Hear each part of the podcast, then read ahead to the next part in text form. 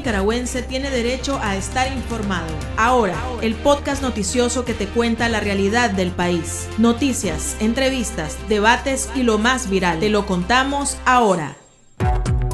Bienvenidos al podcast de Artículo 66. En los micrófonos, Marlene Balmaceda y Wilmer Benavides. A continuación, un vistazo de los titulares que han marcado este día. Diputados proponen más años de cárcel y confiscación de bienes para personas acusadas por supuesta traición a la patria. Régimen aniquila otras 50 ONGs. Expertos advierten que nueva reforma electoral busca limitar la fiscalización ciudadana.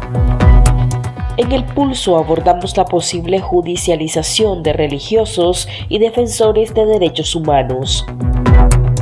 Iniciamos el podcast ahora correspondiente a este miércoles 4 de mayo de 2022. Las 5 del día. Las noticias más importantes. Los diputados de la bancada sandinista cancelaron la personalidad jurídica de 50 organizaciones sin fines de lucro, incluidas la Asociación de Comisiones por la Paz de los Derechos Humanos, Movimiento de Mujeres de Chinandega, Instituto Histórico Centroamericano, Resistencia Nicaragüense y Fundación 10 del medio de comunicación Canal 10. Desde 2018, el régimen ha cancelado a más de 200 ONGs por supuesto incumplimiento de las leyes. Sin embargo, exdirectivos de organizaciones ilegalizadas han denunciado que las autoridades se niegan a recibir la documentación para luego aniquilarlas. Escuchemos a María Teresa Blandón, directora de la organización feminista La Corriente, una de las entidades afectadas. Creo que es parte de una estrategia para desarticular a las organizaciones de la sociedad civil para impedir que estas organizaciones sigan promoviendo valores democráticos y que sigan denunciando violaciones de derechos humanos. Es muy difícil cumplir con requisitos que son ilegales. Eh, es decir, aunque hayan aprobado una ley eh, de agentes extranjeros, esa es una ley que está reñida con eh, la constitución política de la República y con el derecho a la libre asociación. La Oficina de la Alta Comisionada de Naciones Unidas para los Derechos Humanos, a cargo de Michelle Bachelet, deploró la cancelación de otras 50 organizaciones sin fines de lucro en Nicaragua. El organismo publicó en Twitter que sin espacio cívico no hay democracia y la ilegalización de las ONGs hablan por sí solas. Por su parte, el colectivo de derechos humanos Nicaragua Nunca Más señaló que la cancelación de las personalidades jurídicas es arbitraria, inconstitucional y representa un ataque sistemático contra organismos de la sociedad civil en perjuicio de la población.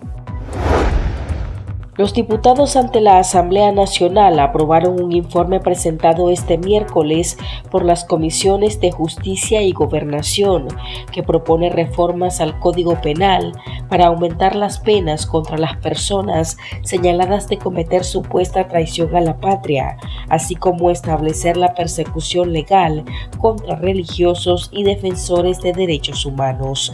El informe no fue apoyado por la bancada liberal, que tampoco se sumó a una declaración de la Asamblea Nacional sobre el análisis de las normas jurídicas usadas contra los opositores.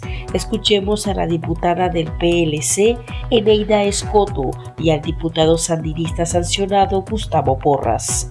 Es también posición de nuestra bancada y nuestro Partido Liberal Constitucionalista no estar a favor de todas esas peticiones de incremento de pena, de todas esas peticiones de eh, ampliación de hechos delictivos y otros tantos más eh, pretensiones, porque considera nuestro partido que no ayuda a la convivencia de nuestro país, a la armonía, al bien común, que es lo que debemos de centrarnos todos nosotros para sacar este país adelante.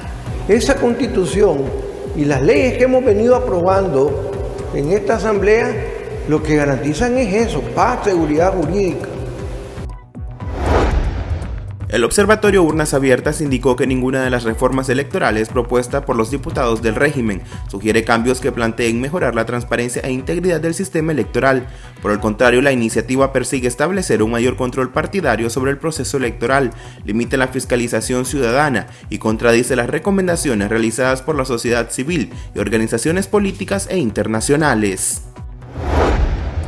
El alto representante de la Unión Europea para Asuntos Exteriores y Políticas de Seguridad, Josep Borrell, criticó duramente al régimen de Daniel Ortega, que calificó como uno de los más represivos del planeta. Las declaraciones de Borrell fueron dadas tras participar en Panamá en una reunión de ministros de Relaciones Exteriores del Sistema de Integración Centroamericana y la Comunidad del Caribe con la Unión Europea, a la que el único gobierno que no asistió fue el de Ortega. Esto dijo a la agencia de noticias EFE. Nicaragua es una dictadura, Nicaragua es un régimen represor que encarcela a los candidatos a las elecciones, convoca elecciones y a continuación encarcela por 10 años de condena a los candidatos que tienen el valor de presentarse a competir con Ortega. Y el haremos todo lo posible para aislar a Ortega y conseguir el apoyo de los países de la región en este sentido. Creo que es un régimen que está entre los más represivos del planeta. El pulso. Le medimos el ritmo a la realidad.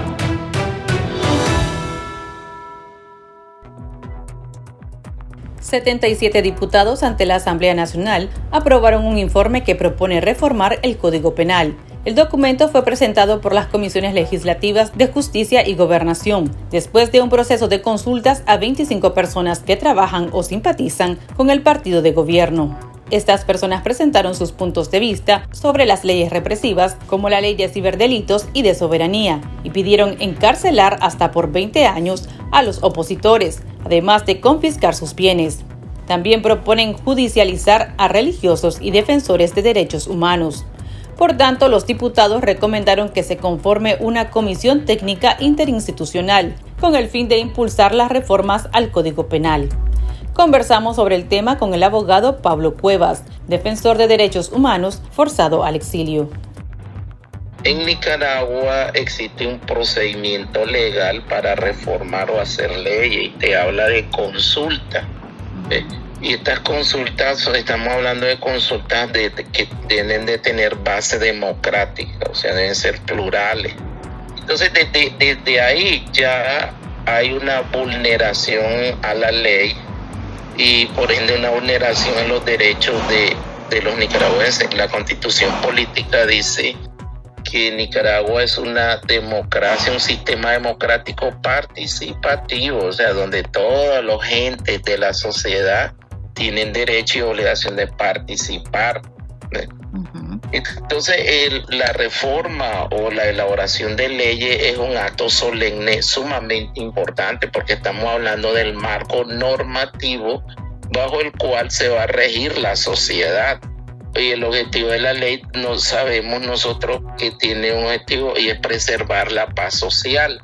Pero en Nicaragua todo esto es una ilusión, es una utopía hablar de democracia participativa, hablar de que en la formulación de la ley participen las distintas entidades sociales, eh, de grupos de abogados, asociaciones de abogados, barras de abogados, etcétera, ¿verdad?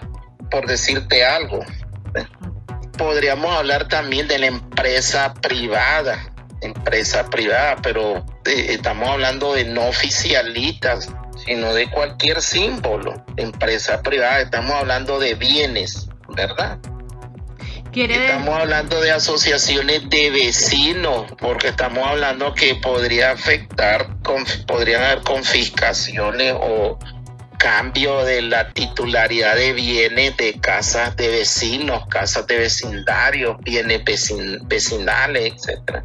Entonces debería de haber una consulta amplia y suficiente para hacer una reforma, una ley. y te repito, esto es una utopía en nuestro país, pues todos sabemos cómo funciona, hay todo un eje del mal, y tengo que decirlo así porque lamentablemente no estoy equivocado, estamos hablando de que vienen los diputados y se van a reunir con la policía, que tiene un signo partidario más que conocido. Estamos hablando del Ministerio Público, estamos hablando igual, totalmente sometida a la voluntad partidaria. Y estamos hablando de judiciales, totalmente sometida a la voluntad partidaria.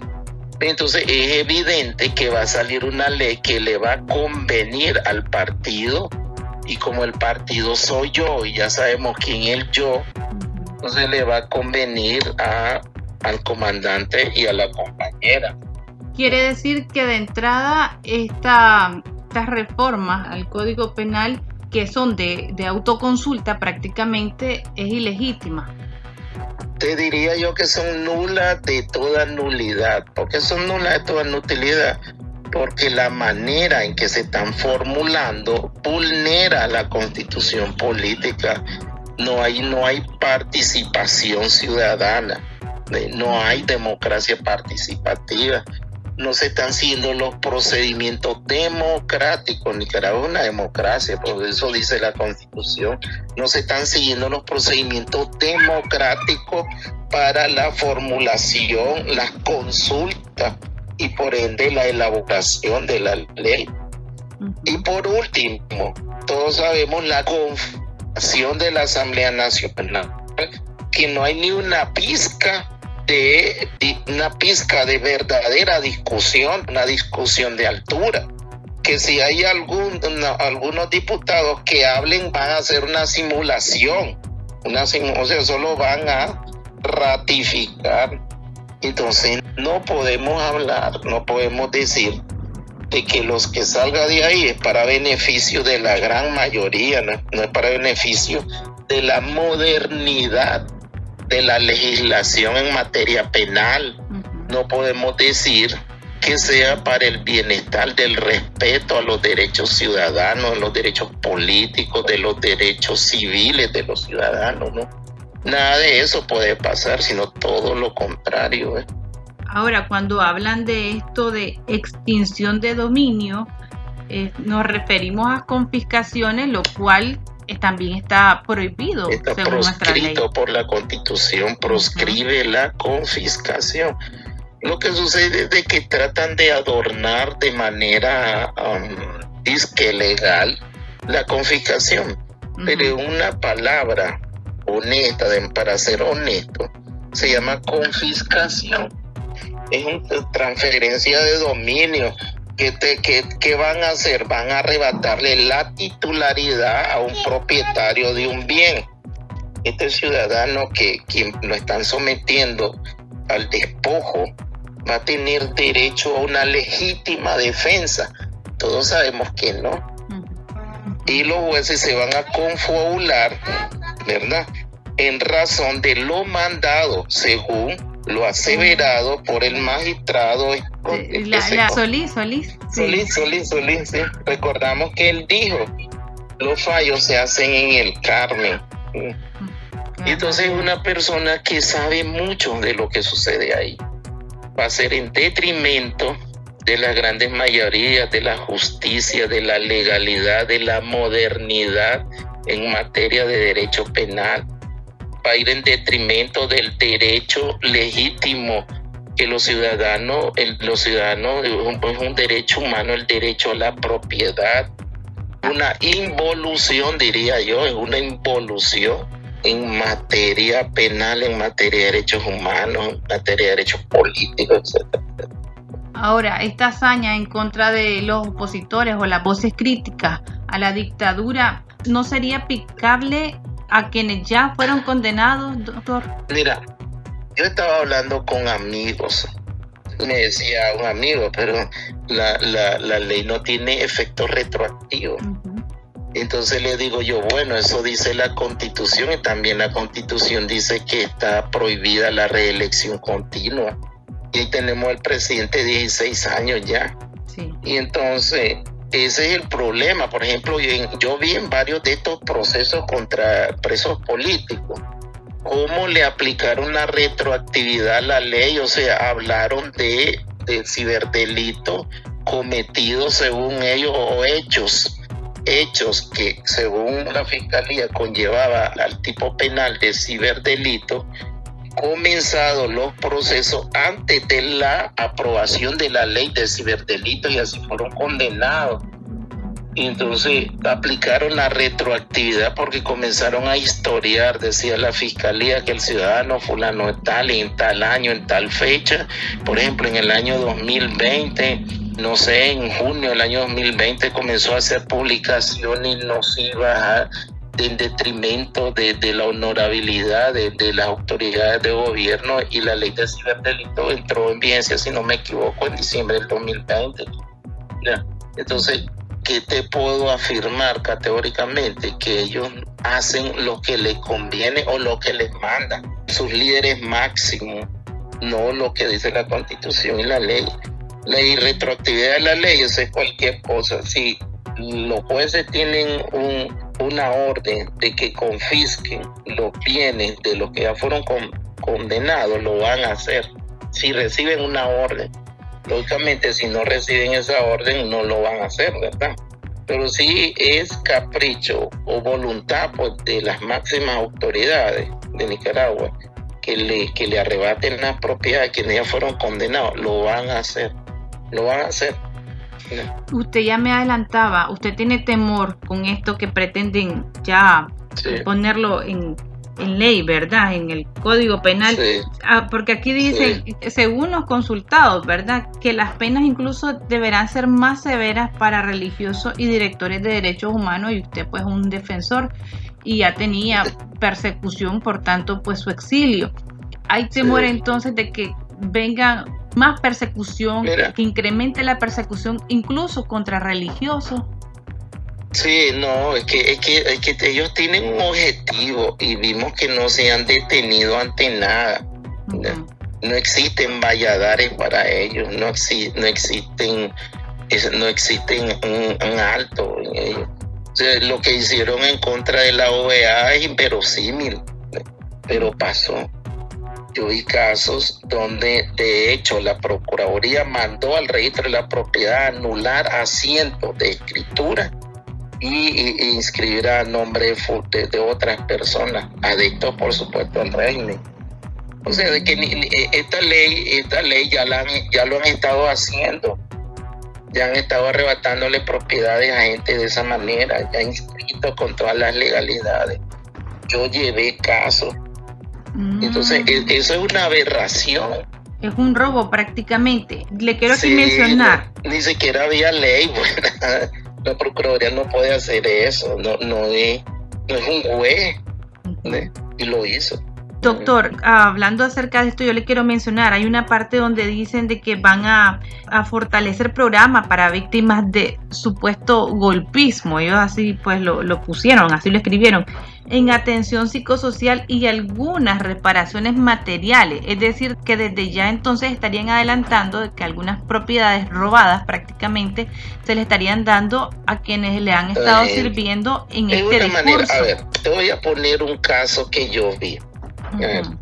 El 19 de abril, un grupo de gente de Bataola 2018 salió a protestar frente a la vieja embajada americana y con pailas estuvieron plim, plim, plim, Entonces ahí estaba un joven que era hijo de un sandinista de Bataola, un chaval, creo que 19 años, y pasaron, no de, la gente dice el Bataola de la alcaldía disparando en camionetas Hilux. Y ahí murió ese muchacho, no recuerdo el nombre. Entonces eh, la familia, yo le tomé denuncia y señalaban a miembros de la juventud sandinista, pero de ahí fueron visitados por compañeros ministros, los de la estos señores de la Comisión de la Verdad, la Procuraduría de Derechos Humanos y así gente del frente, el secretario político y todo. Y como tres, cuatro meses después de los hechos, la familia ya cambió la versión y ya dijo que quienes lo habían matado eran los golpistas. Y ya se le vio, le dieron una, los vecinos nos dicen a nosotros que le dieron una pensión y uno que otro beneficio. Entonces esas personas, personas así podrían ser beneficiadas. Otro testimonio fue el de los padres de Richard Pavón, incluso hay un video en las redes donde llegó la ministra de mi familia, la doctora Ramírez, que en ese tiempo, la Sonia Castro, que era ministra de Salud, y otro funcionario, llegaron a donde don Carlos Pavón y su esposa, esos ministros, dos ministros y otro funcionario, y le ofrecieron todo lo que ellos pidieran y que el compañero y la compañera les mandan condolencias y que no sé qué. El objetivo era callarlos, ¿me entiendes? Pero ellos, aun siendo pobres, porque él quedó en el desempleo, ella era trabajadora de la zona franca, dignamente no, ellos dicen, no vamos a vender a nuestro hijo. Ya dignamente se resistieron a las indemnizaciones, ¿me entiendes? Y entonces ahí tenés elementos donde hay pruebas que el gobierno anda tratando de comprar a las víctimas. Y creo yo de que a, a lo mejor hay gente que ya no aguanta pues la situación económica, todo eso podría caer en la tentación. Para estar al tanto del acontecer nacional y conocer las voces calificadas sobre la realidad nacional, ahora el podcast informativo sobre Nicaragua.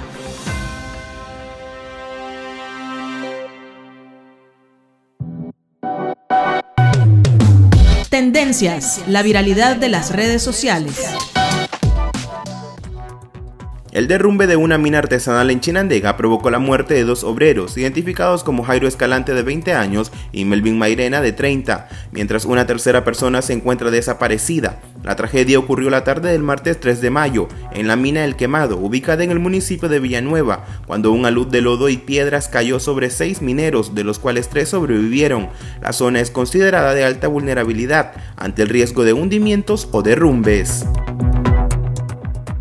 Aquí termina el episodio de Ahora de Artículo 66. Continúe informándose a través de nuestro sitio web www.articulo66.com.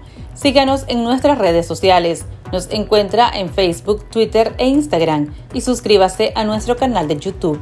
Hasta la próxima. La información veraz y de primera mano está ahora.